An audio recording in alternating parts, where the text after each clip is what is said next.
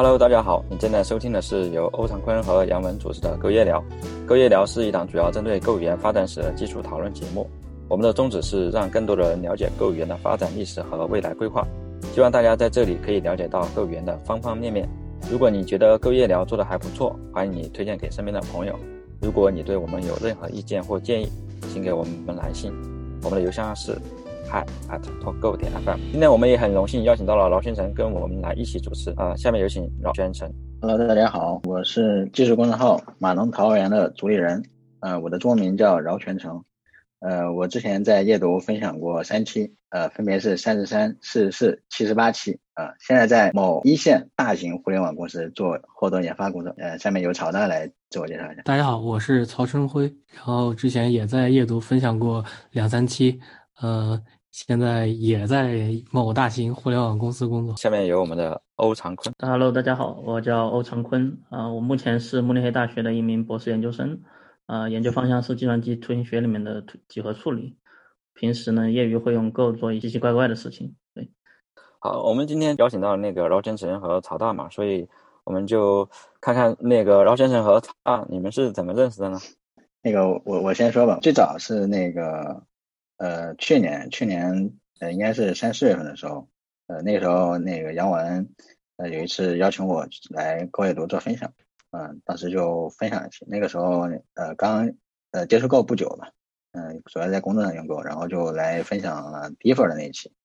呃，后面之后之后就好像就是朝大说要分享那个购汇编，呃，那个是也是在购阅读看到呃预告，呃，后来就发现呃这个名字挺熟悉，应该是呃。呃，因为我上一家公司在滴滴嘛，呃，应该是在滴，应该是滴滴的同事，呃，加上我觉得 Go 汇编，呃，学了这个之后，可能对我后面看源码呀会有很大的帮助啊，然后就呃呃关注了一下，呃那呃就那期呃讲汇汇编那期之前，然后就做了一下预习，嗯，后来在那个呃查到正式分享的时候，呃，就是相当于做了呃深入的交流啊，深入交流。啊，这么就这么这么着就。呃，认识了乔丹，嗯啊，当时出书的时候，应该好多公司里的人来找我了。其实，所以你看，出书的作用还是挺大的。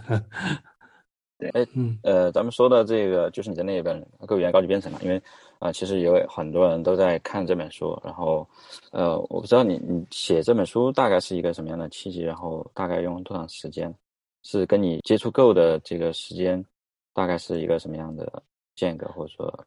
差距啊，我我可以讲讲那个由来，就是呃，最早的时候是在我是在一五年开始接触 Go 的，当时在线下，呃，当时还在公司里面写 PHP 和 Java，然后觉得对这门语言很感兴趣，所以就去参加了他们那个北京线下的那个高分 Meetup，啊，当时还听到那个好多大佬在上上面讲课，包括那个还在创业期创业期间的那个 Pinkup 刘琦他们。那时候他们应该还没几个人呢，感觉这个语言是很有意思的。因为最早的时候，比如说那个用 PHP 之类的，其实大多数工作还是限定于业务方面。然后听他们就是感觉这门语言它既可以做业务，然后也可以做基础设施。你像我们这些之前写业务的，一般都对这种做基础设施有一种特殊的迷恋，所以觉得这个这个是一个很好的工具，能够打破这堵墙。所以我就想从那个时候开。决定学够语言了。我们最初是呃，先去翻译了一本够的书，那那个差不多是一六一七年左右吧，我具体哪年我忘了。呃，就是那个够语言编程。但是这本书其实国内已经有了那个呃出版社引进了，所以我们又不是不是出版社指定的译者，所以我们当时的翻译是在呃放在 GitHub 里作为一个社区翻译来给大家看。呃，但是这个东西它毕竟是个社区翻译，然后是没有官方或者是。那个正版的渠道承认的，所以你又没有办法说自己是什么购言编程之类的译者。后来我，呃，我是和柴大当时一块儿做的这件事情，呃，还拉了两三个社区里的人嘛。后来我们觉得，呃，就是既然都已经做了这么多事儿了，那你肯定还是要给自己贴个标签的。就比如说，嗯，像那个，既然这个购言编程这本书我们是蹭不上，那我们自己再另外出一本稍微进阶一些的内容的书好。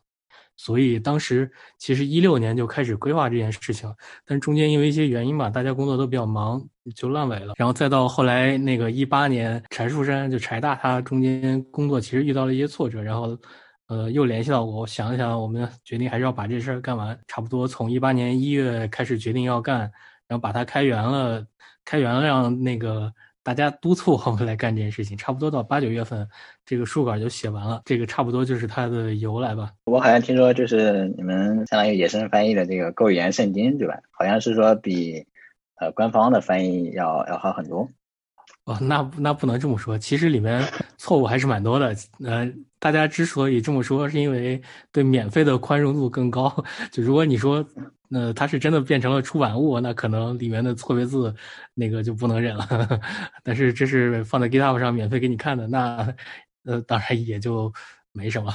那这个书开源，就是比如说一本书开源，你和你后后来就就是这个书的销量。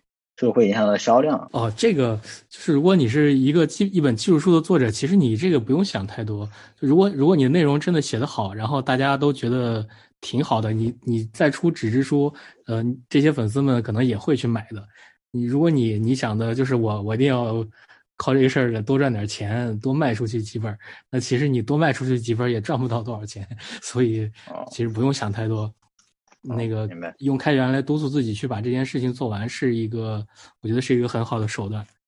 这个我们当时没有做错。然后其实从那后面，我们那个对社区后来对社区做了一些观察，发现很多人后来都这么干。大概一七一八年以后吧，有很多出书的话，呃呃，给你带来了哪些改变？比如说呃，职场上，就说对你职场上职场的晋升呀有没有帮助？对你就是呃结交一些。呃，相关的人呀，有没有什么帮助？嗯，对职场晋升一般吧。嗯，只不过是，比如说有些公司可能晋升的时候，它有一个条目是什么什么业界影响力之类的。你如果出了书还卖的不错，那应该你是可以这么说的，至少可以套套在它上面。但是它对你的晋升没有，其实没有直接的帮助。如果如果你的老板可能。呃，不是那么开明，可能还会觉得你你在反作用，这哥们儿是不是工作不饱和呀？怎么还有时间写书啊？但是我我当时在，我当时在滴滴写书的时候，那个老板还挺好的，因为我在写书前后其实是感觉自己没什么时间，想离职去写的。然后他，呃，他其实给了我一个方案，就是说我每天可以，呃，八点下班，然后回家两个小时可以写，然后周末也可以写。然后我仔细想了想，好像还是可以的。然后他们，呃，他们对我其实还挺支持我，我还这里还是要感谢一下钱老板。对，这这种老板其实不多见。对，啊，那是相相当开明了。就是，呃，我觉得可能有一些，啊，比如说你你你周围的同事啊，或者怎么，或者或者你你的 leader 啊，他可能如如果不是这样的人，他可能觉得这会对对对你的本职工作会有影响。啊，你你对他会他会他会有很多想法，就是对，呃，假如你输出了，然后你你工作上稍微出了点差错，他就会想，哎，这哥们儿是不是没有把心思放在工作上？对对，这这种事儿是很难免的，所以以后外面的输出还是要还是要低调一些，相对来说，嗯，对对，哎，那那那求职的时候，你会把这个书写上吗？比如说你你就在简介上写上这个，那肯定肯定会写啊。哦，呃，会会聊吗？就是说面试的时候，就是，呃，就是你感觉对你就是最终的面试面试结果会呃有正向的作用吗？嗯，这个肯定这个肯定是有的。其实其实我我看了你的这个问题，些有一些既视感，因为我当时面新公司的时候，他问我一样的问题，他是他就是问说写书对你的个人有什么？就有什么帮助或者收获之类的，但是其实啊，那个做技术的大家都有这种著书立说的梦想啊。我来了以后发现，其实当时问我问题的人，他们也有这种写书的想法，但是可能确实太忙了，没时间。嗯啊，还有比较有意思的是，我我们出了这本书，不是进了那个人民邮电出版社编辑的微信群嘛，然后在里面还看到几个同事。之前是不知道的，对吧？对，肯定不知道啊。然后看到才发现，这个同事就坐在我旁边。那得相当低调了，这很成功。那那没有，人家人家除了呃，他除了出书，还有其他更成功的这种开源项目。其实我觉得开源项目比那个出书要好一些。像他这种项目，更有说服力。对他们其实是他们他们的项目叫什么？Kata Kata Container，那些人非常厉害。呃，然后他们组有很多人其实都出过书。啊，明白。你啊，这这是你在新公司的发现是吧？对对对。啊，那那我感觉就是还还挺奇妙的，就是这这也其实也算就是高原高级编程的书出版就对你带来感对你你是相当于如果你是只是做技术，那你跟人的连接只是公司内的同事啊或者是同学之类的，然后你出了书以后，它就有了另一个维度的连接，可能你从比如说出版社的聚会上就会发现，哎，怎么这些同事也出过书，也许就聊上了，那就可能对你职场会带来一些。就是你可能都不知道的有哪些改变，对吧？对我，呃，我我个人觉得，其实改变对职场的改变一般嘛，也没有那么那么重大。对，但是都是一个体验嘛。其实就像刚刚曹大说，每一个技术人的梦想，对吧？都是助书立手，或者说有一个比较不错的一个开源项目。对，是的。嗯，聊聊聊聊了书嘛，那个，然后我们就聊一下博客啊，聊下博客。那个，我我前不久是把查到他那个下。发给那个 com 里面的所有文章都翻看了一遍，呃，最早的是那个，最早的是一五年，一五年，一五年的时候，呃，写的，呃，最开始是啊，就刚才你说的那个 ES 那个问题，就是导入数据从 MySQL 导入到 ES 嘛。对，我们就聊一下写作嘛，就是你写作有什么诀窍嘛，有什么秘诀？就你怎么选，你就你怎么选选主题啊？怎么对内内容进行组织啊之类的？哦，最开始刚开始写的时候，其实也是不知道该写啥，所以就。只能从手边的开始写，比如说搭搭环境、导导数据，还有一些简单的、简单的那个问题和解决方法。然后后来的话，你写多了以后，就会发现很多东西都可以写。然后当你当你自己觉得那个主题不是问题的时候，呃，我个人我个人的话，其实就是会呃写一些尽量是别人没写过的，呃，这个东西也，比如说我们踩的坑，然后他写出来也能对别人有帮助。然后我就会肯定会写一写，然后另外就是一些我自己不知道的东西，比如说，呃，比如说我前段时间在看那个，但是这个看的有点晚了，是 Go 的一点一四那个信号式抢占，然后看完了以后，然后去找一下，它可能，比如说现在网上现在没有特别，呃，详细的，比如说给从从头给你讲什么 Linux 信号啊，什么信号怎么处理啊，然后再一直讲到 Go 的这种，那那我可能就去。就会去考虑说要不要写这么一篇文章出来。但如果如果说我现在我现在我现在新去看 think 点 was，然后发现已经有这么多的文章写了，那我肯定不会去写了。明白明白。你你是有固定的时间吗？我我我看的那个文章基本上就是半个月一篇。你你是有这对这这样做这样的要求吗？哦，简单的指标其实就是一个月两篇嘛。太密集输出的话会占用很多时间，会影比如说。你你一定要求自己两三天出一篇，那你输入的时间和工作的时间可能就会受影响。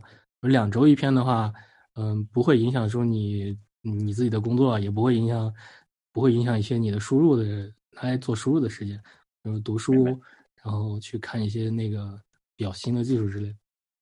呃，你你你写之前是会在脑子里面把就是整篇文章的呃先写什么，再写什么，最后写什么，会都构思好嘛，然后再动笔。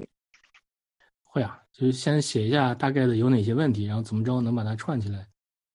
嗯，然后一些解决问题的就比较简单，就是描述一下现象，我们怎么定位出来，怎么解决。如果太简单，就一般不写了。但是我觉得，如果是刚开始写一一篇都没有写过，那你从这些开头是把这些文章作为你的处女作还是可以的，没有什么问题。对，呃，我我其实发现啊，就是呃，有有很多文章就是写呃。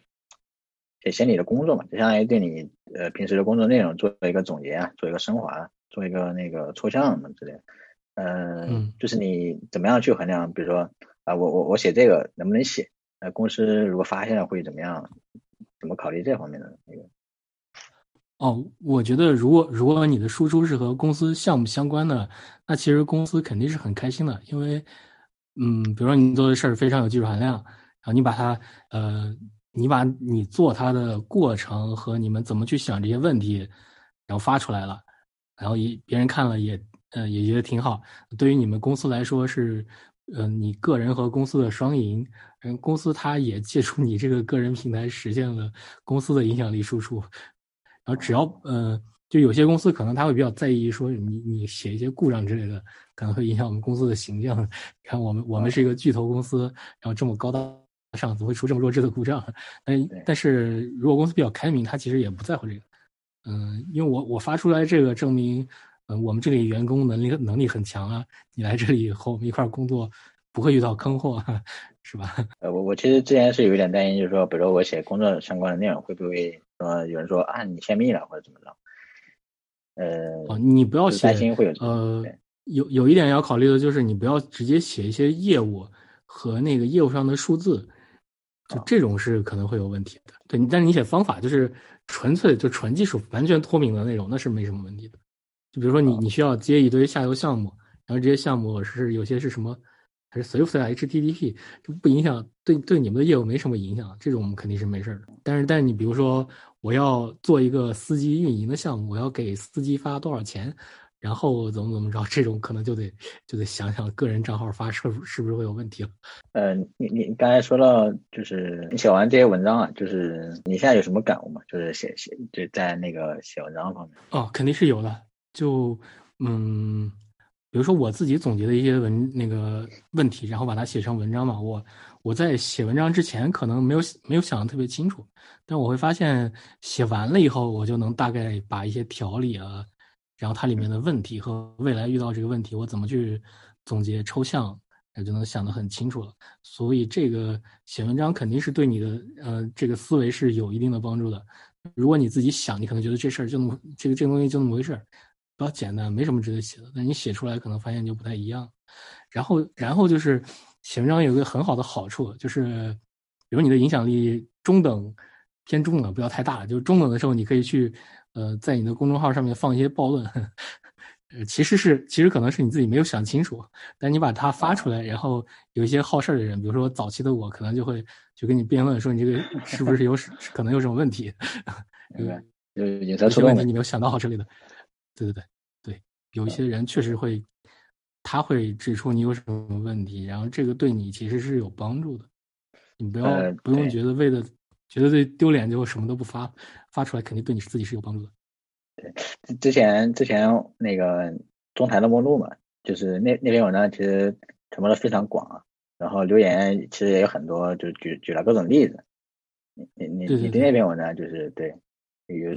就就从留言方面，从那个互动方面，哦，我觉得 这个就是一个非常好的案例啊。因为我觉得这个问题，我其实我觉得它是有问题的，但是我也没想清楚。那我就把我遇到的问题和我自己的想法去写出来，看有没有别人，看别人是怎么想的。比如说，可能有一些评论就说，嗯，说的对什么的，这种其实没啥价值。那有一些评论就会告诉你说，啊，比如说我们这个公司它为什么要分别造轮子，他们是怎么想的？他可能说的也是，他有他说的是。呃，有他的道理的。然后这个时候你就会想说，你是不是之前，呃，思考的时候漏了一些什么点？然后再给你一些别的场景，是不是你原来的结论还会成立？这对个人也是有帮助的。如果你不去发，你就自己憋在心里，那那其实你你的认识也不会继续继续有什么提升的。记得一个比较好的点，就是说为什么有那那个某公司为什么有好几朵云嘛？那个那个我我记得有个评论是说是为了安全。这个就可能属于一些业务范畴的东西了。嗯。对这个这个好像不适合公开说，但但是我我其实我其实入职了新公司，他说的这个问题，我我也实际的是真的实地去调查或者去问了一些人，我现在有肯定是有一些新想法的，但是这些想法肯定如如果说我要再总结，然后想想怎么说，就相当于就是你你发文章，你写文章，然后发出来，发出来跟人有有互动，呃有反馈，那你对你自己可能就是你你的想法上可能会有进一步的提升，对。对，那你水平肯定有。啊，那肯定啊！你能，你别人能提醒你，你有什么场景没有想到？还有一个，我发现啊，就是博客文章里面会有一些就是翻译的翻译的文章，呃，其实好像还呃也也不算多，反正呃有有好几篇吧。就是你你对对这种是怎么看？就是为什么要呃一定要把它翻译出来？哦，嗯，翻译的话，翻译这个事儿，其实呃我翻译其实只是一种学习方法。我最早是在什么地方看到呢？是那个。呃，Redis 的设计与实现这个人，呃，这这本书的作者，呃，叫什么黄黄泽宏还是黄建宏来着？黄建宏，嗯，他他就是那个他在什么地方讲过他是他是怎么学习的？他他就是一个非常典型的把翻译作为学习方法的人。如果说有这么一篇文档，呃，你读读不下去，因 为他可能写的比较枯燥，你把它完整的翻译过来，其实你已经掌握了它的内容的百分之八十，这个也不为过。所以你在翻译的时候要注意，说这这句话我到底有没有读懂？如果没读懂，那我肯定翻译过来也是有问题。然后它其实也就是一个学习方法，你也不用想的特别多，我一定为了达成一个什么目的。就是因为我当时想学这个了，然后我觉得可能对我来说最好的就是把它翻译，把它某个文档翻译一下，嗯，那我就去做这个翻译。呃，我我还有一个疑惑，就是说，呃，你看国内实际上很多呃博客很多文章，它都会写，比如说什么什么叉叉叉源码分析什么这些文章，但是我我我很少会看到就是有英文呃文章会写，就是源源码分析会写这样的文章，就。就非常少，这是什么原因？嗯嗯，源码分析其实其实也有，就也有，有一些英文会跟你讲说说那个，不是 EPO 是怎么实现的，那个就 Google 的工程师以前写了非常有名的一个什么四篇 implementation of EPO，然后那篇那篇文章传播的也挺广的，他不也是去写一些实现嘛？你实现了看实现的时候，肯定要去看源码的。嗯，那里面包括一些什么内核啊，或者什么 API 之类的源码也是有的。但是这里有一个问题，就是呃，你像中写中文的源源码分析，最简单的方式其实就是把他的所有的注释全翻译一遍。如果他注释写得好的话，那就然后像人家，对，像人家那个讲英语的人，按你说你发这这种文章出来没什么意义，他又不需要把这个注释翻译一下，自己加几篇加几句自己的理解。这种文章其实也是有的，只不过不多。只能说那个中文区的码农还是有一些语言障碍。你把这种这种东西发出来，还是有人读的。嗯，一个人写书很容易弃坑的，因为你你你一个人写的话，像我们当时两个人写了大概八个月吧，中间还各种摸鱼。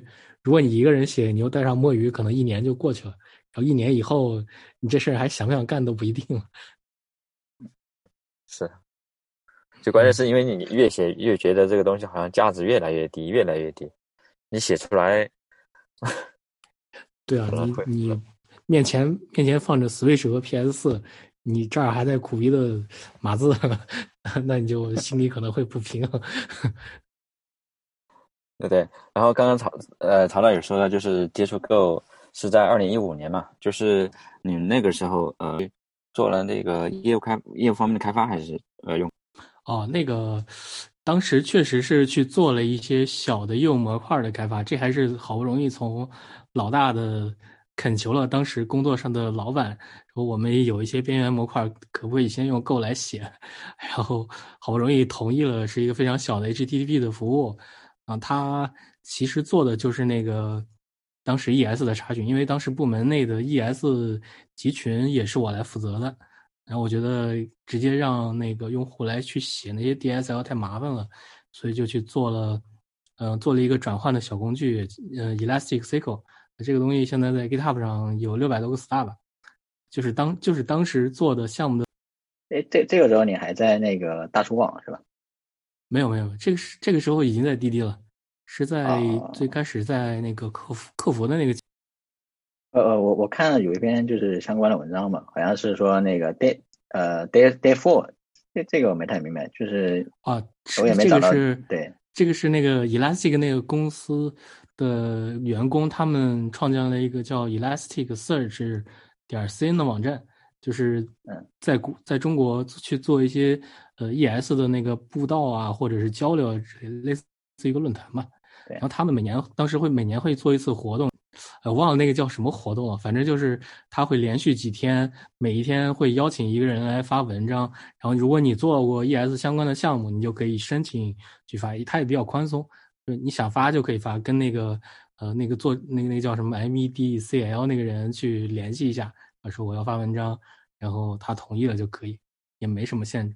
我们正好做了这么东西，就去写了一篇文章分享。啊，他他他们那个是一个系呃系列的节目，然后就是。呃，比如 day one day one 第一天就是某个人分享，然后你刚好到，对对对，就是你有坑你想去发，你就可以去发，啊啊！我我我我当时很很疑惑，我我以为是你出来一个类似于什么，比如说七天速成什么之类的，但是只找只找了 没有没有天赋啊啊，解答了我的疑疑惑。哦，这种七天速成的项目，我发现现在很火哎。GitHub 上有个应届生写了个什么七天用，就是七天做各种项目的项目，然后啊，对对对对，四五千个死号，对，好像，可以帮助到他嘛？因为很多这个应届生什么的，或者大二大三要做些什么项目，可能都没有心里面没底。那七天对吧？一周这个时间都还是很容易让自己坚持去做点事情项目的。然后呃，这个项目的呃开发。或者说之后的那个协作的过程和社区协作的过程中，有没有什么呃印象深刻的故事啊，或者什么之类的？可以。哦，故事好像也没啥。我这做开源项目有有意思的事儿倒是比较多，就比如说，比如像 Elasticsearch 这个项目，当时你去你在 GitHub 的那个 Trending 和 Traffic 里面有一些统计嘛，你从它这上面是可以看出来一些呃蛛丝马迹的，比如说你这个项目哪些公司在用，然后。呃，比如说呃六百多个 star 对吧？然后这些 star 都是来自于什么地方呢？然后这些人你可以点到他的 GitHub profile 里面去看，然后可以分析他是他是在做那个领哪个领域的开发。比如说我大概之前大概扫了几眼，发现嗯这个项目一些做安全的人是很关注的，然后他们说明他们其实对 ES 是有一些使用。啊，然后在他的，在他还有一个非常有意思的是，我当时在 Traffic 里面发现了一个从那个腾讯的内网链过来的链接，然后他们竟然那个内网的一个文档还没有加密，我就点进去看了。哇！然后是呃，它的内容是什么？是呃 PCG 的 PCG 的那个统一的外部框架的一个介绍，我就顺便顺便学习了一下，然后看他们都做了什么事情，然后用我的项目做了什么事情。哎，不过这这么说可能不太好，帮别人爆出漏洞来了。对，这个肯定已经说了，已经说了。嗯，这样，呃，我们聊下一个话题，就是如何成为 Go contributor。呃，在座的四位啊，除了我之外，呃，你们三位好像都是 Go contributor contributor，对吧？那个，我们来分别聊一下如何成为 Go contributor，让我来学习一下。呃，我争取也成为 Go contributor。我先来说，可以。啊。行，呃呃，contributor 门槛其实非常低。呃，我之前我之前读那个 Go 自己 runtime 的源代码的时候，其后其实就会发现它的注释有些写的是有问题。然后，呃，门槛最低的 contributor，呃，入门方式就是去把它注释里写的有问题的帮他修掉。我。我在读代码的时候，其实发现它的注释里有非常多的问题，但是我在发了三四个 PR 以后，感觉这么发没什么意思，后来就不发这种 PR 了。OK，下下一次你发现的时候，可以可以可以可以可以那个通知一下我。然后其次就是国外 GopherCon 的时候，是一九年还是一八年，有一个人讲了一个，呃，也是相对来说比较简单的成为 contributor 的方式。就是你可以，你你应该装到那个 Dash 之类的吧？你你在平常翻那个 Go 的文档的时候，你可以找一些它的呃常用的 API，然后看看它呃是不是缺失了那个 example 之类的。如果有缺的话，你就可以去帮他去补一些这种 example。然后这种这种也是一个非常好的能成为 Go contributor 的方式。嗯，据我观察的话，直到现在应该还是有一些有一些 API 的刚 example 是没有的。OK。然后这是第二种，然后第三个就是，呃，帮他修 bug 这种可能一般比较少。然后像我我我来了新公司以后提的那个 PR 其实是一个优化，嗯，我觉得这种是我一般自我我对我自己来说是比较满意的，就是它能和自己的工作场景去结合，然后又是他自己本身标准库里的问题，然后你帮他去把这个问题修了的话，别人在用的时候也能受益。嗯，其他的感觉一般吧。哎，我我看你提交的是那个 T T T 二也是那个相关的包是吧？他他会需要做，比如说那个功能或者性能测试吗？要要要，你如果你如果改了标准库，一定是要测性，除非是，对，肯定要肯定要测性能的。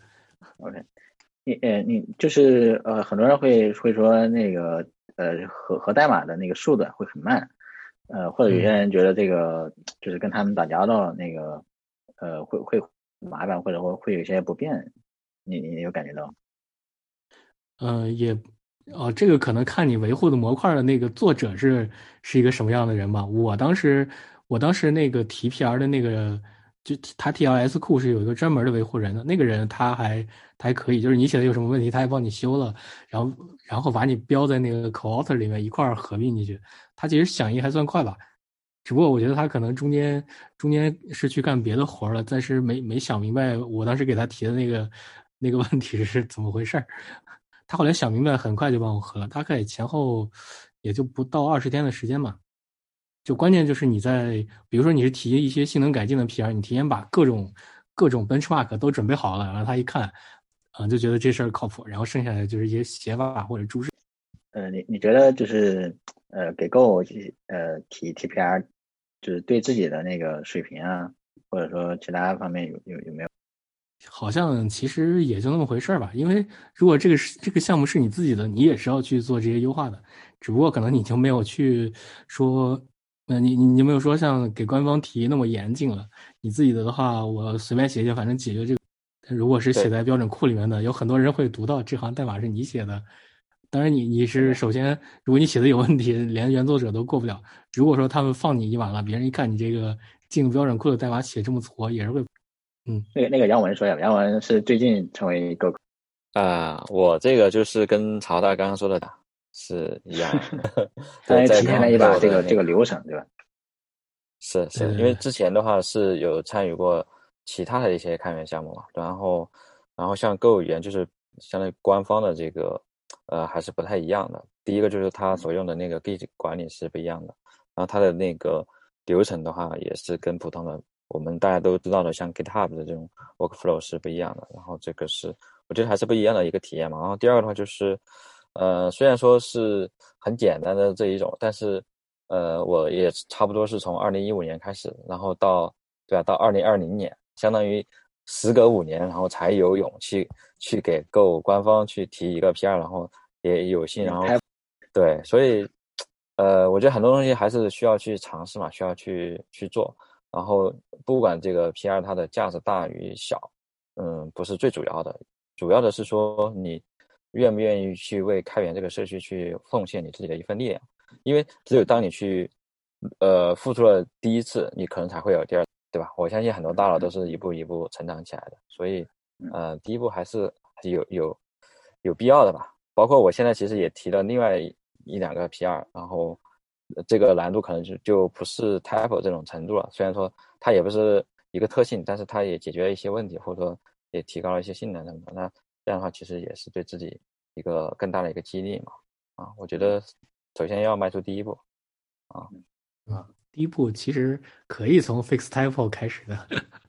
可以可以可以。那那个那个，曹导，你下次发现类似的问题，可以通知一下我。你你已经不需要这个 这个 PR，那我需要，我需要。你你可以，你你可以用那个一些什么 misspell 的工具扫一下它的代码库，因为现在还是有的。这这个是不是已经有很多人呃已经做过了？嗯，没有，每次升级的时候，它注释比如说拼错了，或者注释和内容对不上的问题太多了，有时候去扫代码的时候总能发。那个欧欧神，要不来讲一下你的那个给 Go TPR 的这个？我的话就比较简单了吧，就是我我 TPR 的最开始也是像曹大说的，对，就是去修 typo 嘛，这个是最简单的，也是最容易进去的一个方式。但是也是像曹大所说，然后就是，嗯，提多了之后就会被人鄙视，然后而且你提了 typo 之后，大家其实并不 appreciate 这种事情，嗯，然后那这样的话就开始去看一些，呃，有没有什么。你比较有价值的，比方说，呃，现在那个 think 包里面的那个 map 函数，有一个函数是我有一个方法是我写的，就叫做 load and delete。delete。对，然后之前还搞出来一个 bug，还是感谢社感谢国内社区的用户报了这个 bug，然后我也是非常非常尴尬，然后第一次提这种 feature 就出问题了，对，然后后来还做过一个叫什么？Timer 就是那个 Time 包里面的一个 Ticker 的一个 Reset 方法，嗯，然后再之后的话就是像我今年今年在 development cycle 那一段时间，因为那段时间我刚好自己工作也是在做一些性能测试相关的事情嘛，所以就费花了很大力气去看那个 testing 那个包，然后提了很多修了很多 edge case 嘛，比方说你，比方说那个应该是在一点三一点一三的时候有一个 clean up 的函数，然后那个这个 clean up，然后如果出现多重嵌套的时候会发生什么事情？啊，这个在一一点一三的时候，其实它是这个行为是未定义的，然后它其实会死锁，啊所以后来讨论了之后，发现这个这个应该是 clean up，就是，呃，它如果是多重嵌套的话，它还是会按照那个注册顺序，就是你调用 clean up 的顺序，然后来就是先进呃叫什么先进后出嘛，对吧？然后再按这样一个顺序，然后把那个 clean up 给调出来，对，然后就是相相当很多这种。呃，像 bug fix 呀，然后还有一些未定义的行为，或者说其实有些行为它没有没一开始设计的时候没有，呃，没有定义，然后在之后这个时候社区讨论说，那我们想要这样一个 feature 能不能加进去，或者说想要这样一个行为可不可以加进去，啊，然后发现说对原来的行为修没有做修改，同时呢又扩展了，呃，一些新的行为，然后这种这种其实是可以的，然后而且也是。社区不管是社区还是 Go 团队，他都是他都是会想要这样的嗯改进吧，嗯，所以这样的也做了很做了，再有后来应该就没有了吧。然后我以前还做过一些像什么呃 image 包里面一个有一个呃 image 包里面有一个问题就是它呃它的那个图片每每次 encode 和 decode 的时候它是没有包含那些图片的 metadata 的。比方说，这个时候如果你要对图片做一些变换，比方说像 scaling 这种操作啊，那这个时候它的图片，呃，它是没有，它是没有做正确的差值的。然后这个时候，如果你没有 metadata，会对这个图片的颜色空间做一些呃解释的话，比方说它可能它不是一个线性的颜色空间，那这个时候你去做一些 interpolation 就会，呃，就就会出问题，这个颜色值就会出问题。啊，但但后来，呃，我提了这个 CL 之后。呃，跟那个包的维护，呃，跟那个 package 的维护者，然后讨论了之后，他们说，呃，这个变化一方面是会带来性能损耗，因为你是，呃，他们内部是假设的是线性的 interpolation 嘛，然后但是如果你的图片不是线性的话，你要做一个非线性变换啊，所以说在每个像素上做操作的话，带来的性能损耗不是一点半点，然后但是，呃，如果你要让这个 feature 变得是可以可选的，比方说让用户来自定自定义这个。呃，自定义要不要做这个非线性的变换的话，然后那这样的改动就太大了。然后那个呃包的维护者他说，呃他说一些他说很很早之前他们就想过这个事情，但是发现 API 被卡死了，就是因为那个 Go 一的兼容性保障，然后导致这个这个这部分暂时做不了，所以这个这个 CL 最后也被 abandon 掉了。所以就是相当于，呃，我想说的是就是。就给他们做 CL，会有一些各团队会比较希望你去做的事情，也有一些他们其实并不并不希望你做的事情，所以在考在尝试去成为贡献者的时候，呃，其实可能会要考虑一下这方面的问问题，否则的话就会做一些无用功嘛，大概就是性能优化修 bug，他们是很很喜欢的，一般。对，但是这这这方面其实也不是很好做，比如就像 Think Think R 那个读写锁，这个这个很早，应该是一七年、一八年的时候就说这个性能其实有很大的问题，要大修，但其实并没有人去做这件。嗯，感觉中间他们，我其实在一个群里面，感觉他们官方是不是被误导了？因为很多人跟他们说，现在呃呃，大多数人用 Go 也是就是在什么四核、八核、十六核的环境里用。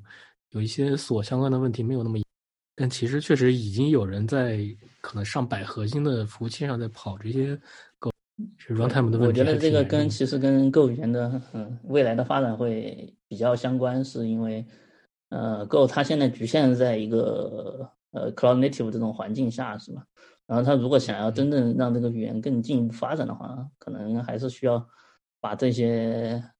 比较复杂的场景下也覆盖掉，像这种很很多核的这种情况，像像超级计算机其实也有很多，对吧？然后那这种这种这种场景下，如果如果 Go 不支持的话，或者它性能比较差的话，它永远不会不会作为一个语言它装进安装进这个超级计算机里面，让它大家来。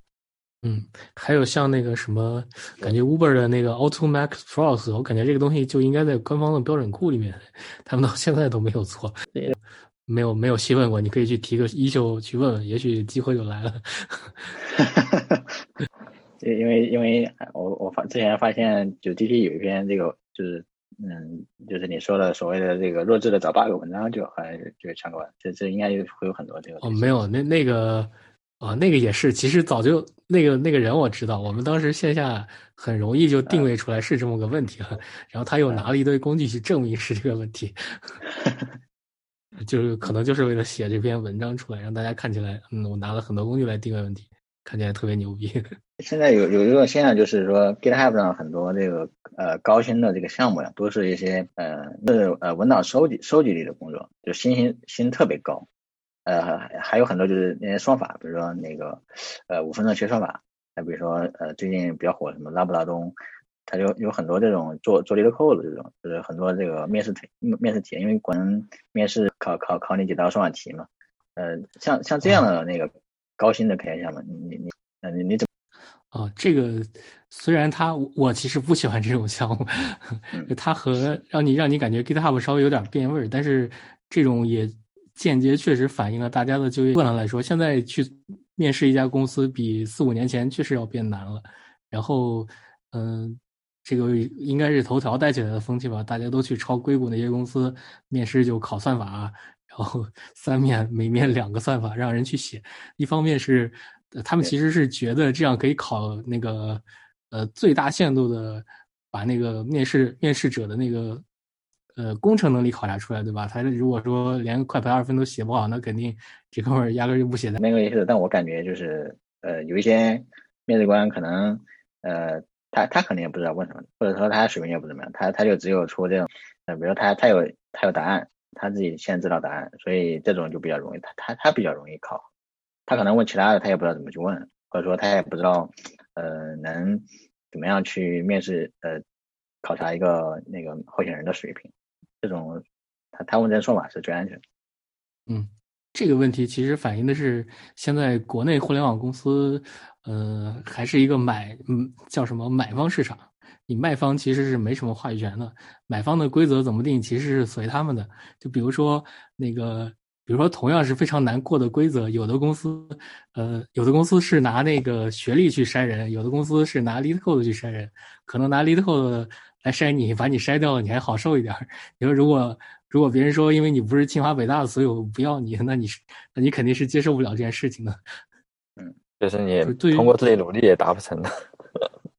对对对，是的，相对来说，LeetCode 还算是比较相对来说比较公平的一个方式吧。但我其实个人不是很喜欢这种筛选方式，因为我们。我之前在滴滴的时候也面试了很多人，感觉如果你真的只是考去考察算法的话，很容易招来。呃，当然这不是说所有刷 LeetCode 都是很好，就是说有些人他他过度的去在只去在意了那些面试需要的技能，如工作中真正需要的东西他根本不在乎。比如你招个人进来，他你觉得他写代码还是在写那些什么算法的纯就是非常简单的逻辑，然后上来全是 IJK，一行注释都不写，然后你去。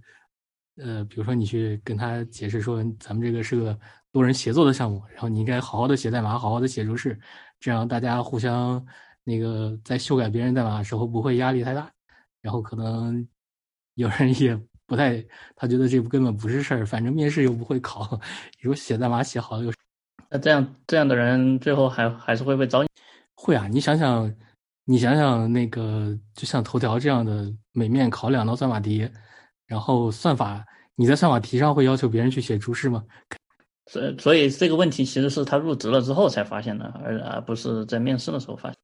对我以，我比较久以前也是只考算法，后来发现这个其实不是特别靠谱。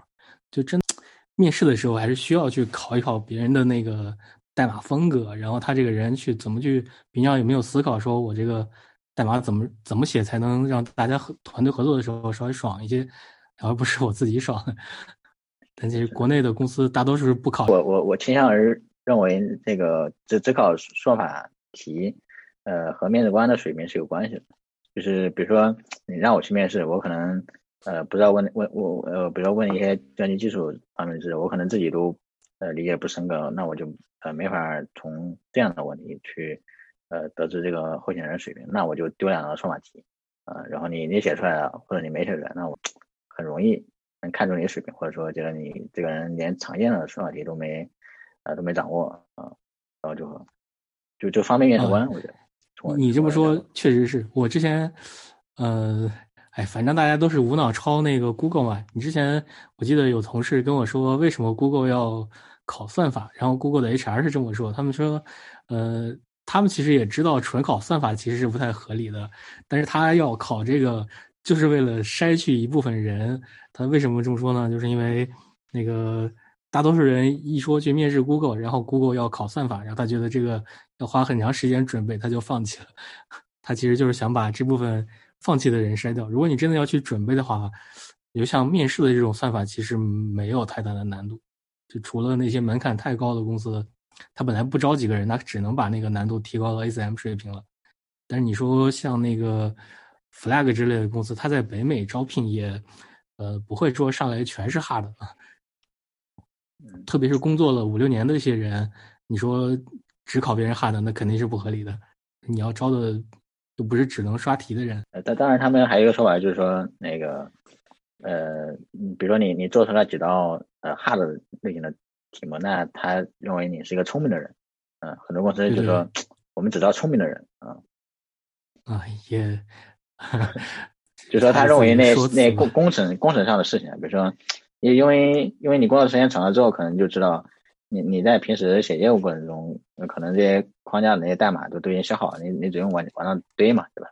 往上堆，那你这个聪明的人，你即使这些工程能力不会，他他也他们也有信心，呃，认为呃，在一个很短的时间内能让你呃能熟悉这些工作。嗯，那是那他的意思是说，Google 的那个内部培训流程比较好吧？那你想想。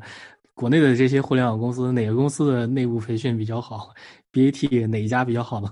我到现在我其实都没有发现哪家比较好，因为呃，腾讯腾讯我在那里实习过，百度我没去过，呃，阿里我也算是算是待过了，他们对新人其实没有特别好的辅导流程的。对，然后你来了，你来了，其实可能连个新人指引都没有，你就得四处去问，然后你说这样。那个如果是一个应届生，什么都不知道，他还是非常困难的。不会有这种像什么 wiki 这种系统吗？就是对于一个公司的整体介绍，然后新人来了之后自己去看 wiki。哦，倒是有 wiki。呃，像阿里的话，阿里是有一些，呃，它有一些内部的，有一些内部的培训，但是那些其实可能可能和你工作离得比较远。比如说，可能它只是针对一些那个业务上的。如果你去做基础设施，你就发现。好像他们的资料就很不全，什么东西都得自己问，你得这个对于你来说都是上手成本，可能几个月以后你才把那个你周边的乱七八糟有什么系统、什么事儿该去什么地方干才能捋清楚。这个可以给举一个比较具体的例子吗？比方说，嗯，以你的角度来说，你当时想要呃理解一个什么系统，但是你发现没有文档，或者说你你问了很多人，最后才理解的，这个可以说吗？啊，呃。啊，可以啊，比如说我去了一家公司，然后我想找一下当前项目的大盘，然后我我其实不是想不是想所有的东西都去问他们的，我想直接有一个文档，呃，我要做这个开发，什么地方什么东西去什么地方找，我就看一下文档我就知道了。但实际上就是，比如说我要看大盘，我要去找人问，然后呃，我怎么登线上机器，我也要找人问，然后呃，登上线上机器，我怎么去下日志，或者是呃，怎么去。嗯，怎么去那个？怎么去查问题？也都，他们基本上就是留这些文档的习惯都不是很好，很多都是口口相传嘛。对对对，都是口口。那那像是这个，你去找人的话是怎么个找法呢？比方说你是找同一个部门的，或者说就是问相关人是吗？对啊，那个。优先去问自己的 mentor，然后其次是组内的，再不行那就只能去问那个，呃，比如说，比如说你是有监控系统的问题，那你还得去找监控。那这个是不是算是某种程度上来说反映了对于这个呃整体的开发或者说整体的管理流程不是特别的友好呢？比方说你呃，你比如说作为一个新入职的人员工来说，我可能说这我我需要去接触线上的机器，那这部分应该是有核心的几个人在管的，那我直接去找这几个人就行了。但是现在你说的情况，我理解的是你根本不知道这几个人是谁，然后你得花好长好长的精力去最终了解到是谁在管这个。我的理解正确吗？嗯，各方面的因素都有吧。其实，呃，这也不是国内互联网公司特有的现象。之前网上你看那个，呃，还有个英文社区的段子，就有人发了一张图，说一个新入职 Google 的人，他们不是管这种人叫什么 n o g o 的人，说他他去问老员工去找那个要文档，然后还被画成一个笑话，说呃，这个这个新人竟然找我们要文档。其实你可以想，可能 Google 它内部的很多项目也是没有那么详尽的。这些。对对，因为公司都是在快速发展嘛，这个文档，呃，怎么说呢？就是大部分的公司，它的文档的话，它一定是就是朝着从你的角度来看，就是说 Go 在国内的现现现状是怎么样就它可能会呃一一直这么火下去吗？或者说 Go 现在，Go 现在确实很火啊！你从这现在的公众号的文章数量就能看出来，就是不管什么人都要来写 跟 Go 相关的主题，所以你感觉。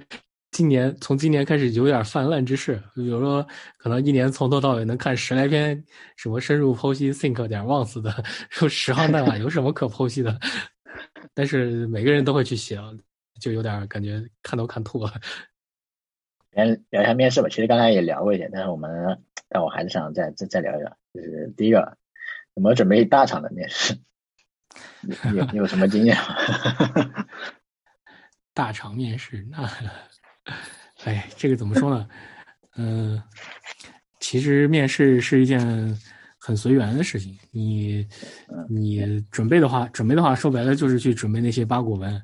虽然可能，比如说从我的角度来看没什么用，但是大家都这样，那你不这样就显得你特别突出，就别人就不要你了。嗯嗯，然后大厂面试，大厂面试现在就那么几个套路嘛，要么就是。纯考算法的，要么就是，呃，那个所谓的考你的以往的项目，然后会问你，问你简历上写的东西。你简简历上写的东西肯定是得自己亲自做过，然后要有自己的思考，有套路，有有那个什么那个什么总结啊之类，什么都得有。你不能说自己做过的东西都不知道，没想过，忘了，那是不行的。要不然就别往简历上写。然后其他的也没啥，就背八股文，刷算法。然后也弄个啥没啥了。然后大厂面试的话，其实，嗯，很多很多公司没有对面试官做过面试培训的，所以面试官问的问题非常的乱。然后你对你不知道他们会问你啥。然后他们，嗯，开头也说，我们现在是买方市场。他们根本不会说去挖掘那个面试来面试的人有什么优点，就是我喜不喜欢你，然后有可能甚至都是我刚才刚在网上看了一篇 vlog，然后这个知识点我看看你知不知道，你不知道哎这人不行，然后很多面试官也没什么耐心，所以面试很多时候也不用想太多，你准备到位了，然后剩下的随缘就行了。OK，所以说我一直一直是认为就是呃和和你碰到。面试官是是有很大关系的，有很多人水平可能还不如你，但是人家就想证明 我靠，我比你强，我比你强。啊，有有有的人是这种心态，那没办法，没办法，所以说也很随缘的。对，呃，所以其实我有个我有个在面试这个话题，其实我有一个问题，呃，想或者说一个话题想进一步讨论，就是。呃，除了面试，其实它是一个相当于更是算比较早期的职业规划里面的一一种一种进公司的手段，对吧？但是如果你在一个领域里面做了很很多年，啊，那这个时候你比如说想要换一家公司或者换到另外一个工作环境，那其实你可能并不太想走这种叫做面试的这种工这种途径了，对吧？然后你你比如说你第一份工作、第二份工作可能面试一下可能无所谓，但是。第三份、第四份、第五份，然后呢？这个时候你觉得我我已经不需要面试这个过程了，我的能力已经在那儿了，我有这么多工作经历。那么，呃，我你对这种呃叫做什么呃比较自然的，或者说公司对呃某些某些对你感兴趣的人直接邀请你，或者说呃，你和对方或或者早就熟悉，然后或者一起拍起呃一一一个一拍即合去做某件事情，这种是什么看法呢？就是说，除了面试之外，你会更倾向于哪一种？啊，这种更好啊！你能直接找一个领域相关的，又是呃，啊，领域相关是一方面，但是另外你还得在业界有影响力。嗯，有影响力，比如说你可能只是那个给开源项目提了一些 PR，其实，呃，也就那么回事儿。嗯，比较就是比较有说服力的那种影响力啊，我从我的观察来看。比如说那个什么 BAT 这种这种的，他们会看那个说你自己有没有一个非常大的开源项目，然后他这个项目是有很大的影响力。比如说你个人是一个阿帕奇项目的负责人，或者是能进 CNCF 项目的负责人，那你你不用面试，你就是横着走的。嗯，现在我身边其实有很多案例，但是一般人可能对一般人可能做不到人家这种程度，那你嗯还是得去。还是得去准备面试，没有办法。就是你你没有达到一个临界值吧，就那个点，那那你还虽然你虽然你水平确实很高，但是你还是得像一般人那样准备。但是这就引出来一个另一个问题，就是如果如果一个人他已经在这个领域里面已经有足够影响力了，或者说他已经维护一个非常有影响力的开源项目，那这个时候他如果某个公司他邀请邀请你去，然后这个时候你会选择去吗？假设说你现在那那肯定要多，这个还是要多考虑考虑的。就是 嗯，也也不能光看钱。你别说自己去了这个公司，结果他们把你招去是想把这个项目给搞死的，那 你肯定不能去。像这种这种案例也有的，就比如说你去了这个公司，结果发现他们里面还有竞品，然后结果他们发现，你发现他们竟然不是来扶你这个项目，而是想扶另一个项目。就这种你可能就掉坑里了，就该该闪人就闪人。呃，具具体是哪个项目？我去看一下。啊，没有没有没有，我我是说，呃，有可能存在这种可能性。嗯，你如果说是人家就是看中你这个项目，然后又又招你进来，让你继续去做这个项目，那那你实在太幸运了。但是这种案例很少。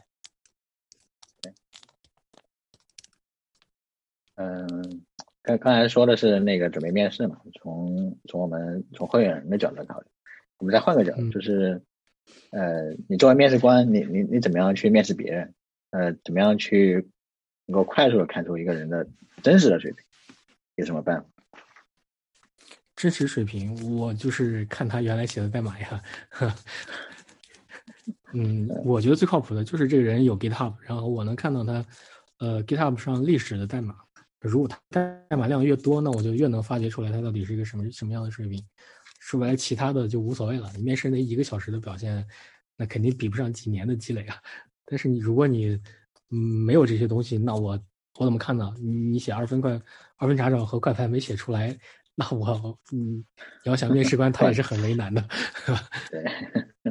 所以所以我是觉得还是要有一些在 GitHub 上和博客上的东西。明白。嗯，短时间面试别人是肯定面试不出啥的，就这个短时间，说白了就是一场考试嘛。别人有你去考试，总有考好的时候，也有考有考不好的时候。嗯，对。嗯，那个面试聊完了，那我们再再再换一个，就是公司的选择问题，就是你你比如说你出去面试，然后拿了很多 offer，嗯。怎么样在这些 offer 之间做一个选择？你你会看会看哪些方面？哈，我哎，我可能我的选择不是特别经济哈，但是可以简单分享一下。嗯，就是我们嗯刚毕业的时候，其实是嗯在迅雷啊那那边回来是因为一些其他原因，不是职业选择原因，是最开始相当于是在一家创业公司，然后做业务，当时感觉自己其实很多问题想不明白。然后他是因为一方面是因为那个呃业务复杂性导致的，但他们那时候业务也没多复杂。然后另一方面确实是因为那个创业公司的人的平均水平要稍微低一些，所以后来就想着要去那些嗯有发展和成长潜力的中型公司去看一看。然后我就选择了滴滴，我其实都没有面几家，我就面了两家，呃另一家另一家现在都倒闭了，嗯。然后滴滴，滴滴，我当时认为它是能成长为一个，嗯，和阿里的业务复杂度差不多的公司。但是从结论上来讲，那个滴滴的业务确实比较复杂，但是虽然没有没有阿里那么复杂，嗯，但是在我离职的时候，我觉得其实当时我的目的已经达到了。嗯，我已经大概看到了，就是一个公司在做这些复杂业务的时候，他会碰到什么问题，然后他们这些那个靠谱的、不靠谱的架构师，然后是怎么面对和解决这些问题的。嗯，然后就是，然后就是我在滴滴工作的时候，又发现，嗯，有一些问题是我当时遇到的，但是我觉得好像不好解决，或者我想我想去看一下那个更大的公司他们是怎么解决后面的这些问题的，所以我就 选了后来这家公司。嗯，来了以后我去看那个，呃，因为这家公司非常喜欢在外面分享和那个推广他们自己的方法论，所以我就会在内网经常关注他们有一些吹的牛逼到底有没有实现，所以也也。发现了一些非常有意思的事情，这个我们可以私下来分享一下。嗯，对于我个人来说，其实我每次呃跳槽的时候都没有太面试很多家。嗯，这从那个，而且我的跳槽路线是从小公司到中型公司再到大公司，这其实也是非常吃亏的。因为那个 HR 在面这种人的时候，一般都会压价。然然后现在大家比较流行的是从大往小跳。这样你总是可以去做降维打击，降维打击的时候，然后别人可能会给你薪资做翻倍啊什么的，那你从小往大调这种情况是不可能发生的。嗯嗯，但是对我个人来说，我确实在那个嗯工作的这几年，逐渐解决了很多我之前想不清楚的问题。我觉得在个人能力上还是有不少的提升的。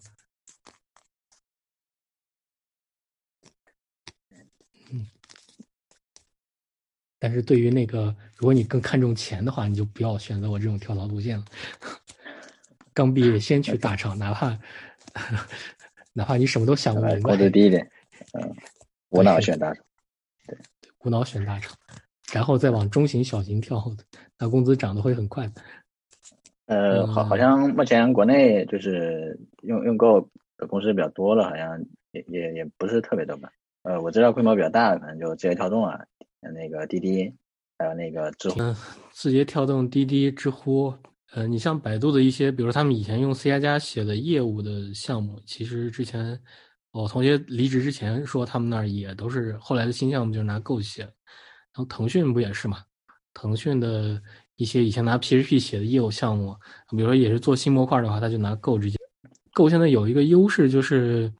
你看创一些创业公司对吧？创业公司他他在买云服务的时候，如如果说，呃，我创业阶段直接就上了个 Java，你一起来就是好几百兆上 G 的 JVM，那这个钱就哗哗的往，对他们来说，其实，嗯，这也是一门很好的语言，至少是至少可以省钱。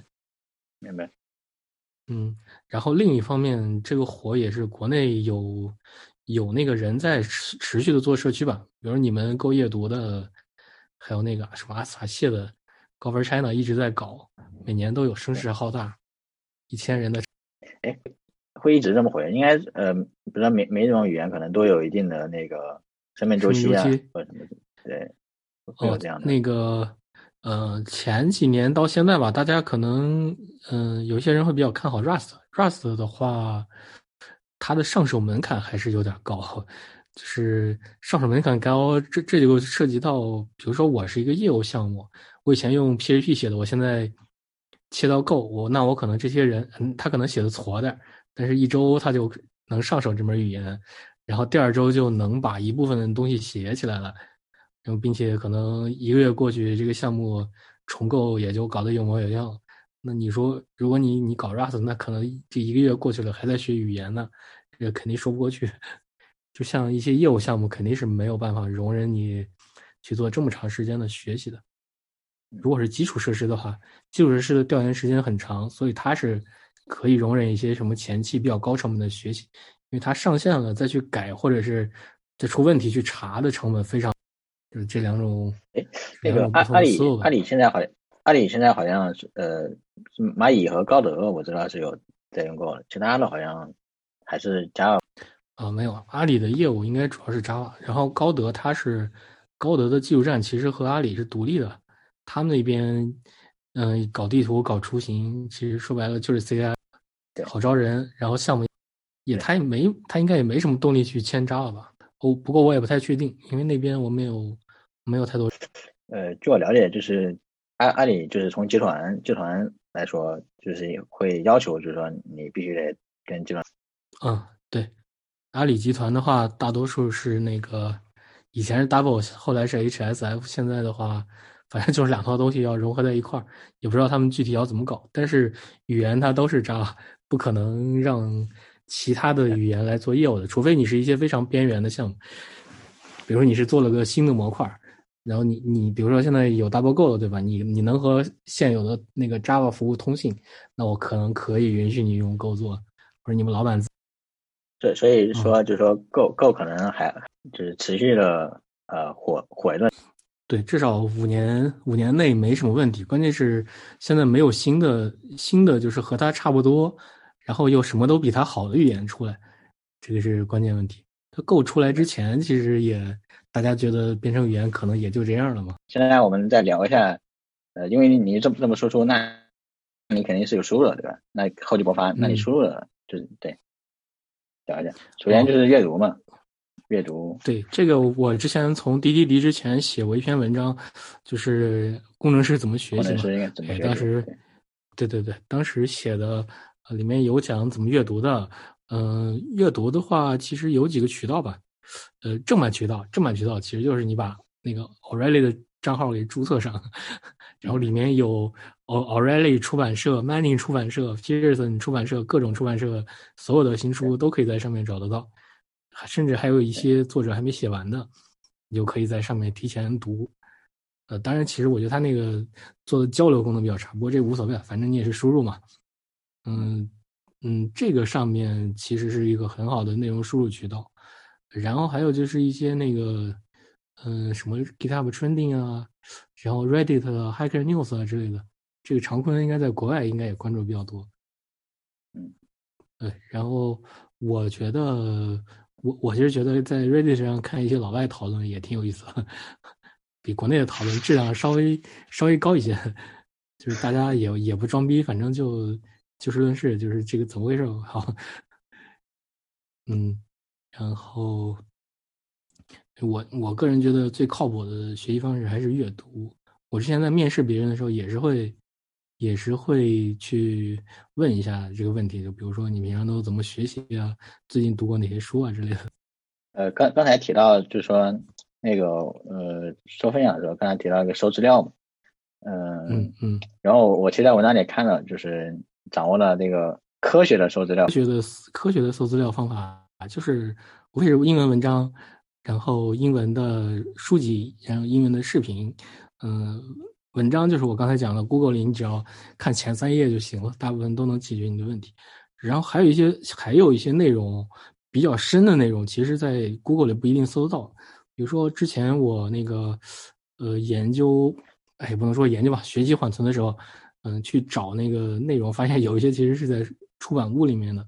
因为它只有出版物里你才能看得到，嗯，比如说那个，嗯，国外大学用的那个什么 Primer 啊，呃，Memory Consistency and Cache Coherence 那本书，你就只能只能找到书，你才能找到它具体的那些什么算法的实现啊，还有硬件的实现，真的还那个东西还挺难的。文章，然后还有视频，然后就 YouTube，YouTube 其实是一个非常好的渠道，因为国外的人他也经常，国外也经常办大会嘛。有很多大会，呃，有一些比较有意思的演讲，你去看一看，也是很能拓宽眼界的。他和国国内的那种分享风格非常不一样。我之前印印象比较深的是有一个巴西的人讲那个 Go 的内存管理，那个是那个真的讲的挺好的。然后后来还有那个德国人在一个德国的大会上，嗯，不知道是德国的还是哪儿大会上吐槽现在的各种微服务，也挺有意思，是我前段时间刚看到的。嗯，就就那篇你你你你总结了文章嘛，对吧？那边。对对对，那个那个人非常能嘲讽。呃呃，比如说说呃，我其实总结啊，就是三三板斧嘛，就是英文文章，就就呃，然后英文的书籍，然后英文的视频。嗯，是的。然后说说到英文书，就是呃，或者说或者直接就书吧，就拓宽一点，就有有没有哪一本呃，你你非常推荐，然后你看了之后我觉得功力大增，有没有这样的书？很多人非常推荐的这样这嗯，其实每每那个两三年能出一本好特别特别好的书，经典的书就非常不错了。我比较推荐，而且我看完的就是那本 D D I 设计是对对对 D D I，然后这本书这本书真的非常的好。呃，对，你们知道非常好就行了，反正无脑看就对了。然后还有就是。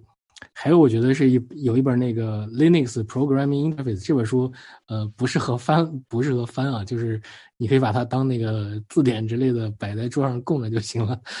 如果你是去做一些什么系统编程之类的，它里面会给你讲非常多的细节，它比以前的那些什么呃什么 Unix 网络编程之类，我就写的好。哎，那些不是圣书吗？就是很多人都都都推。说要读这个，那那都扯的，因为他们都没看过那书，读着 非常恶心。是的，翻译的也也可能跟翻译有问题。就是我觉得 Linux Programming Interface 这本书是目前来说，就是 Linux 系统编程最写的最好、最全的一本书。那个作者是个德国人，他是他是那个慢七点 org 的维护者。我看他写这本书的时候，整理了将近有一个人高的资料。这个大多数人写书。写书不可能达到这种境界的，这这是也说明人家在写的时候确实研读非常非常多。这么说之前好像我跟常坤交流，就是说我看这个书的那个内核版本好像比较老。哦，是比较老，但是不影响你。你先把它，比如你要研究什么 API，你去看了它，然后再去看看新版本的变化就行了。但你说，你说你上来就看新版本，一下告诉你说我这个地方有十种 flag，你都不知道是怎么来的，他为什么要有这么多？他肯定是老版本有什么问题，然后后来为了解决这个问题，才慢慢的加了这些新的 flag API 之类的。比如说，比如说像那个 Linux Programming Interface 里面的，他在讲那个什么 TGQ 的时候，就是给那个给线程发信号，他会跟你说，其实在这之前还有一个什么 TQ，然后但是那个。那个东西那个没有指定进程号，所以它呃有可能会在进程销毁又呃发生线程复用的时候会有问题。你比如说杀错线程，它一些来龙去脉是比以前的老书讲的好的非常多的。如果你在做这方面的工作，值得看一看。但我觉得它如果你不是搞这个系统编程的，它其其实一般吧，就可能看了对工作就是你相当于是大。就你相当于把它当成一种工具书上，你你其实没有完整读，只是说特定的问题去翻译。对对对，是的。你如果当课外知识去理了解的话，看它也非常有好处。就别人面试的难度根本也不会不会比这个更深了。啊，明白。那那那你这是比如说你你看那个 Go 一点一是那个呃抢占那个也也会参考参考这个书了吗？对呀。比如说，我之前对那个信号的可能理解就不是不是特别稳，呃，我不知道为什么它能在任意的位置去把你的程序中断掉。然后我现在看了它以后，我就知道它用了这些 syscall，然后它每一个 syscall 它是那个实现什么功能的。然后那我现在对这个事儿我就肯定比以前要了解的了解的更。你在你在看 Go 的实现的时候，这些准备知识可能要从这本书上。你。呃，会有多少时间就是来做这种呃深？嗯，深度阅读。我我在滴滴的时候给自己说是每年看十本书，但是现在换了新公司，工作实在太忙了。我今年看的书就今年看的书少了很多，哎，反正不太应该。理论上，保证恰当的书，对，差不多吧。就是每年十本，也不用给自己太大的压力，因为你你还要腾出来时间去呃看一些嗯。十本十本还好，你还能摸两个月鱼呢，干点别的。然然后你也不用不用说，我都看五六百的五六百页的大厚本有一些书还挺薄的，就比如说那个，比如说呃，那个叫什么《The Philosophy of Software Engineering》啊，不是《The Philosophy Philosophy of Software》的那本书，那本书其实也写的很不错，但是它就是非常薄的小册子，两百页，你可能花不了多久就看完了。而且而且它其实有价值的是前半本书。你说你你觉得后面没意思，你别看了，就前十章，然后有价值的东西也就得到，也就一百来页嘛。我选书的时候是怎么选的？书可以去深入读一下，有些书你看，啊，这个不行。嗯，肯定要看一下亚马逊上的评价呀。啊，嗯，亚马逊的评价还是相对来说比较靠谱的。比如说像 DDI 这类的，这种是很多年了，就从一七年他出版开始，他一直都是畅销书，所以说明他肯定是写的。然后，然后如果你在没有这种评价基准上，一些新书，那你就要看那个他是哪个出版社出的了。我觉得相对来说啊，嗯，做的比较好的出版社是那个什么 O'Reilly Manning 和那个呃叫什么 No Starch 的一个这几个出版社，Pearson 之类的也行，但是他们出的书比较少。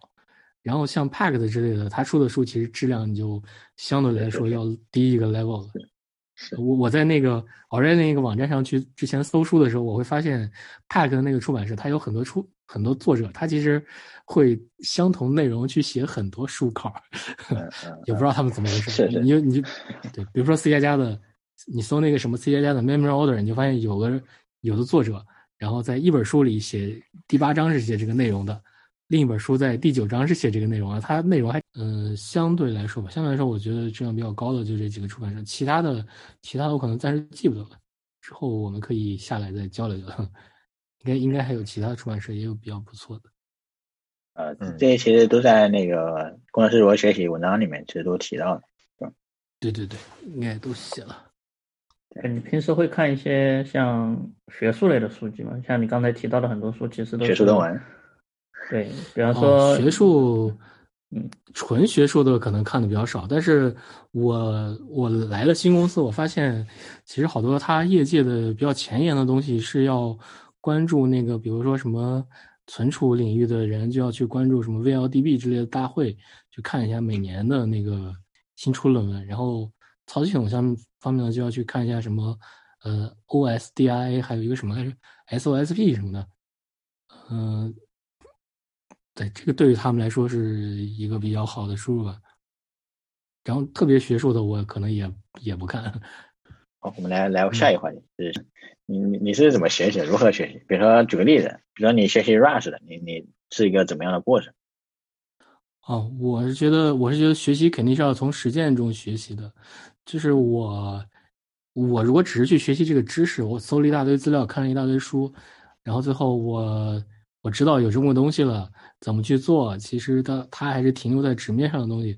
如果它没有办法跟你的工作啊，或者哪怕你业余做的项目去结合起来，那你这个东西其实过几年或者过段时间还是会忘。就比如说学 Rust，呃，我之前还是自己做了一些玩具，但是还是没有生产级的项目，所以到现在，呃，我也不能说自己学会了它，这一直比较遗憾。呃，当时来新公司，觉得他们做那个网络编程的应该。应该会去搞，但是发现可能 KPI 压力太重，然后项目要赶紧上线，也没有时间去给你学习这种语言，所以能用这个项目能能用这个语言去做项目的，在基础设施里也是九牛一毛。呃，所以所以，比如学一个新东西的话，可是现在丢丢给你一个新的名词，一个新的一个新的概概念或者什么之类的，你你你你你会怎么做？首先打开 Google。嗯，对啊。第一是打开 Google，大概看一看它是到底是个什么东西，然后有什么样的历史，然后再找一本相关的书。我如果不读内容的话，我就看它的提纲，我可能要从哪些方面去学习它。然后我现在最能对当前工作产生呃价值的是哪些部分的内容，我要先去针对性的学习一下，然后再去看一看，然后再上手去练练做练习。我我是觉得能跟工作能跟工作结合的东西，学习起来是最快的。比如说我来新公司之前，我对像什么 EPO 之类我也学习过，可是我了解的没有那么深刻。可是来了，我实际上手去做了一些东西，写了一些代码，那我现在就可能肯定对，肯定比之前要了解的深。要不然就……哎，那我想问一个问题啊，伟大妈妈，关于可能就已经有像，还是说对他的记忆大概是一个什么样的呃水平？哦，忘是忘。忘是很正常的，所以我们之前，呃，在跟同事聊的时候说，也说过这个东西，你做过的东西，如果你最后换工作或者是换领域了，你一定要把之前做过的东西做一个回顾性的总结。嗯，你以后再去翻的时候，你看一下自己的总结，可能马上就捡起来了。那如果你真的又不做笔记，又不做总结，那你忘了就是真的忘了，你再去捡，可能又相当于从零开始了。嗯，所以我觉得这个总结其实挺重要。你看，我一直的时候还把我们在滴滴的做的一些项目啊，当时是怎么思考的，然后怎么去解决这些问题，我也都记下来了。就是哪天我可能又觉得基础设施不好玩，去搞那些东西，那我再简单剪。所以，所以，所以写文章总结还是非常重要的。对，而且，而且就是你忘了，你忘了的话，可以快速的回忆起来。对，另一方面，就是你面试的时候，比如我面试的时候，我也会，呃，比如说我让别人在写算法的时候，我会去看一下他的，他要是有博客和 GitHub，我就会去看一下。比如说他 GitHub 上代码写的很好，质量很高，注释也很详细，风格也很好，然后他又有博客。定期的知识总结，然后写的也写的也挺好。那我觉得他这道题写不出来，真的无所谓。明白。嗯，但一般面试官谁看你这个？人也有人看，也有人看。呃，是我我我我自己我自己我我自己面试的话，感感觉是这样，就是呃，这个得看面试官，得看他的水平。如果他的水平不怎么样的话，他可能都看不懂，然后他也不敢问。然后你写你你挂了博客等于没挂。好多人都不看的，不过也有一些人看。呃，其实很多，其实现现现状就是很多人可能呃到面试前十分钟，呃或者前五分钟，或者根本就呃前面根本就不看这个简历，直接面试的时候，然后你啊自我介绍一下，然后才少一点。那这个时候那他怎么可能？很仔细的去看一下那个。那那你就先让他先让他写二分查找，然后然后这十分钟或者二十分钟你就先看简历，看简历，看博客，看 GitHub。那个我们来聊一点轻松的话题。那个呃，基本上也是我们最后最后一盘了，所以我们来聊聊这个游戏相关的，就随便聊聊，轻轻松一点。好，那你平时玩游戏吗？玩玩玩玩哪些游戏？哦，以前玩的挺多的。在滴滴和在滴滴之前，从大学开始，我一直比较喜欢玩那个格斗类的游戏。之前还在北京参加过线下的比赛，只不过格斗游戏比较小众嘛，嗯，一般也就是非常固定的一个群体，可能一个城市里面也就几，然后线上都是一些熟面孔。嗯，然后这个这种格斗游戏其实也很经历，就如果你真的拿星期天，嗯，周末一天去打这个游戏的话。呃，整体下来是比工作还要累的，他要不断的，呃，不断的短时间高强度的去思考和别人打心理战。我给你举个例子，就是比如说你们你们两个人用的角色是完全平等的，然后对于你们来说，你们的猜拳其实就是简单的石头剪刀布，对吧？然后你们第一回合你出剪刀，他出布，然后你赢了。然后对于你对于你的对你来说，你下一个要想的问题就是他既然这局输了。那他下一局会不会会不会出？然后如果他下一局又出布了，然后他又输了，然后对你就要继续想他下他已经输了两次，他还会不会接着出？啊，这个你你们两个人人就是一直在做这种心理博弈，然后呃你的记忆力、然后判断和你的操作还有你的反应力都会对游戏的结果产生影响。就是像这种游戏啊，你也会发现。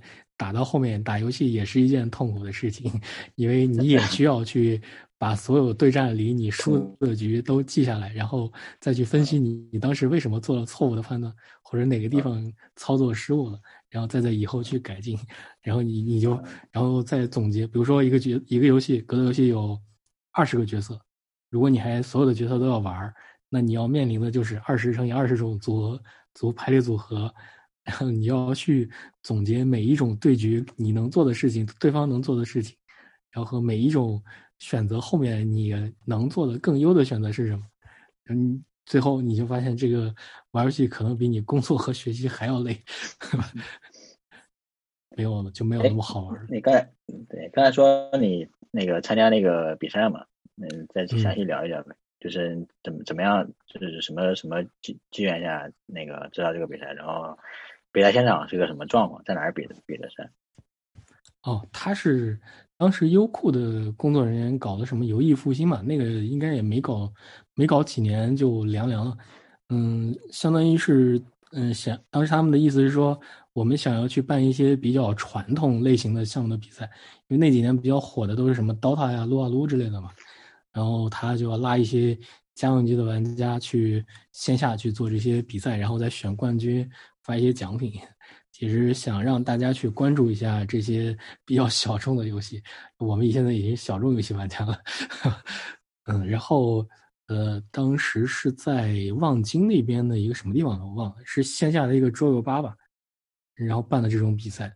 嗯，我们像这种打这种游戏，因为人数比较少，所以一般每个城市都有固定的圈子。之前打的比较频繁的时候，呃，我可能每两三周就会有一次周末去找他们线下聚会。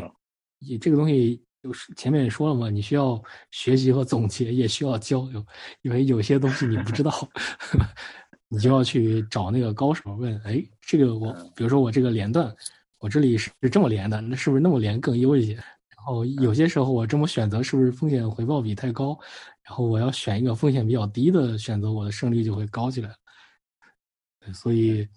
所以不管什么事情，你你做深入了以后，都会发现，我靠，他不是你想的，不是你想的那么轻松愉快的。呃呃，有有没有一些就是可以提升你编程的那个游戏？之前好像有一些什么可以写汇编的那个游戏。哦，有，那个那个游戏叫《人力资源机器》，呃，中文翻译是什么什么程序员升职记。嗯。嗯，他那个游戏说白了就是让你去写汇编，它里面呃给你规定了一些指令，说你能看到哪些可能是输入去、输出去、内存去，然后寄存器，然后搬来搬去做复制，然后用什么用那个什么呃加减法模拟乘除法之类的。嗯，我我其实感觉啊，如果你嗯你已经写代码写了一段时间了，然后对汇编稍微有一些理解，你再去。玩这个游戏其实没啥难度，我我感觉我差不多，呃，也就那个几天的闲暇时间就把它通关了，可以可以玩一玩。但是但是其实感觉玩下来就是在写代码。如如果是那个编程新手的话，如果你能把这个游戏完整的玩下来，那你对汇编非常的了解了，你大概就了解我里面有哪些控制流，有什么控制块，然后怎么按块去组织汇编代码。然后怎么跳来跳去去做计算？我靠！就就是就基本上你你你，比如说你是初学汇编的话，可能把这个游戏通关了，你对汇编的理解可能就有一个很大提升，是吧？对，是的。我记得这个游戏好像跟汇编的区别还是有一些的吧？但我记得当时我肯定肯定有啊，因为它它缺了很多指令。对，然后，然后，而且到第二部，它它这个游戏有两部嘛，然后到第二部的时候，它增加了一些功能指令吧，然后这些指令其实都是都不是一些传统意义上的编程指令了，嗯，所以第二部，然后玩到第二部的时候，我就玩不下去了，就就就感觉第二部好像很没趣第一部好玩，嗯，第二部比第一部好玩是吗？对，就第二部是叫什么七十亿玩七十亿人嘛，那个我也是玩了五六关就玩不下去了。对，第二部的一个特点是那个什么，它它它引入了多呃多线程嘛，就是它有同时多多少个人同时做同样的事情，然后让多个人来 做配合这种。是，感觉就是又变成了多流水线的 CPU。像你的话，平时会对播客有一些什么诉嗯需求吗？或者说有一些内容上的诉求啊这种？就听不听，听不听播客？哦，听的比较少。但是我还是听过一些的。我现在要听的话，我比较喜欢去找一些那个设计方面的，比如说，呃，像那些特别特别老的国外的架构师，他们在讲他们当时，嗯，提的一些方法论，然后还有一些软件设计，然后有有很多非常有意思的东西。这种我可能会去听一听，但是不会不是那种定期的，就有时候突然想起来了去找一找，看一看。哎，你你现在已经。那个听英语没有障碍吗？嗯，那肯定没有啊。但是，一般的还一般的还好，一般还好。讲软件的，讲软件的，除非说老喜欢用各种什么美国俚语之类的，听不懂。一般的讲设计一下，讲架构还好，都是一些常见的词。各位聊的推荐分享的环节。哎我最近看到比较有意思的，其实就是之前提到的那个《The Philosophy of Software Design》这本书。它里面讲的，它里面讲的一个非常有意思对软件复杂性的定义，嗯，就是它呃软件复杂性的定义，也就是说我相当于我呃每一个模块的复杂度乘以我要去编辑它的频率，然后再把这些值来求和，呃，它就给了这么一个呃不是特别科学的公式啊，但是我们从它里面可以看出来非常多的东西。就比如说我们在设计系统的时候，呃，如果我们的呃某个模块设计的非常复杂，但是它不怎么去修改，而且这是这也是呃可以接受的，并不是说我们所有的模块都要保持简单。嗯，所以呃，之后我们之前在一些什么微服务的场合就听到的一些观点，就不是那么的匹配，就可见大家，嗯，平常可以多看看这种，嗯，比较有意思的方法论的书，可以得到一些新鲜的观点。其他的也没什么。下面现在最近那个基础书的话，就是看一些那个呃英文书嘛，呃《Master and Go》这本书，对你基本能扫一眼就能看懂。然后这本书的那个优点就是非常全啊，非常全。就是你基本上，呃，想了解的内容，这本书就够相关的内容，这本书基本上都有啊，基本上都有。然后，如果如果你呃还没有读过一本呃英文的基础书的话，就是说你从以前没有读过，就是经常呃读的都是中文书，然后想要开始进行英文阅读的话，我觉得这本呃就是你对 Go 学习啊，就 Go Go 呃。呃，Go 的工程师可以可以先从这本书开始看，就是刚才说的技术书。其实我我我平时可能还会看一些那个非非技术书，就是呃，最近刚看完一本那个周航写的，就是呃之前创业创业是吧？对，创呃对一刀的创人从业立业创业嘛，呃。呃，我之前可能比较喜欢看一些人文社科类的那个书，比如说那个什么，呃，有很有有很多比较比较出名的，比如说那个呃乌合之众啊，像像像类似的这种书啊，嗯呃，但我今年听那个得到听那个个专栏万刚的专栏，就是我发现，呃，可能很多这种书啊，他得出的结论可能不一定可靠，他提到一些实验，可能根本就呃无法呃无法重现。就有很多，就你看起来很有道理，但实际上，呃，你你从呃从科学角度啊，从科学角度，就是说它它可能并不是那么正确，呃，所以所以这些书，呃呃，就是那些结论可能并不那么可靠。然后就是说说到这从业理创业，我们一般就是说对那些成功成功的人，呃，他说的话可能我们更可信一些，对吧？但是呃，但是他们成功的那个真正的因素。那可能并不会去说出来，那可能就是总结好的一些那个他想让你知道的那个表面上的那个呃成功的那个原因。然后这这本书呃他谈失败啊，因为失败谈失败其实非常少见啊，谁谁都谁都想学成功，知道吗的？但是呃但是这本书是从那个另一个方面，从失败来失败的角度来来来来说这个怎么创业这个事儿啊，我觉得。呃，这个角度是非常好的。我们学习失败可能并不并不能让你成功，但是确实，呃，你从这些失败的那个例子里面可以去呃更多有一些成长吧，然后可能会让你能够在未来呃成功的概率会更大。呃，我的话其实跟上一期节目聊到的那本书很有关系。上一期节目我给大家推荐了一个。呃，《The Art of Unix Programming》嘛，啊，但我已经读完这本书了。然后之后我就发现，跟这本书有一本刚好站在反面角度的另一本书，叫做《The Unix Haters Handbook》。然后这本书是上个世纪上个世纪九十年代写的，写写下的吧。然后这本书，呃，我觉得很有意思的点，我我摘抄其中一段话吧，就是他他有一段话里面是这样评价 Unix 和 Mac 还有 Windows 的，就是说。呃，他说 Unix 的设计实在是满足程序员的要求，但是那个 Mac 的话，它是呃被设计出来是为了满足用户的要求，而 Windows 的设计是为了取决会计人员。然后对，所以这本书里面其实讲了很多呃反面角度的，就是 Un 呃 The The Art of Unix Programming 说的是 Unix 好嘛，就是说为为什么 Unix 能够成功啊？为什么 Unix 能够影影响后代？啊，但是《The Unix Haters》这本这本书呢，就是就是站在一个完完全全反面的角度讲 Unix 到底有哪些设计缺陷啊，哪些缺点，然后为这些缺点为什么导致了这个 Unix 会会呃最终会死亡啊？然后他这本书其实是一个合集的一个 mailing list，但是去读他们的这种 mailing list 的话，其实觉得会很有意思，相当于算是读一些历史吧。预测未来最好的方法就是去创造未来。所以我也希望大家可以去创造我们属于我们自己的未来，好吧？那我们今天这一期的节目就到这里，呃，谢谢大家，谢谢今天的嘉宾啊，曹春辉、曹大还有老先生，期待咱们下期再见，拜拜，拜拜，拜拜，拜拜。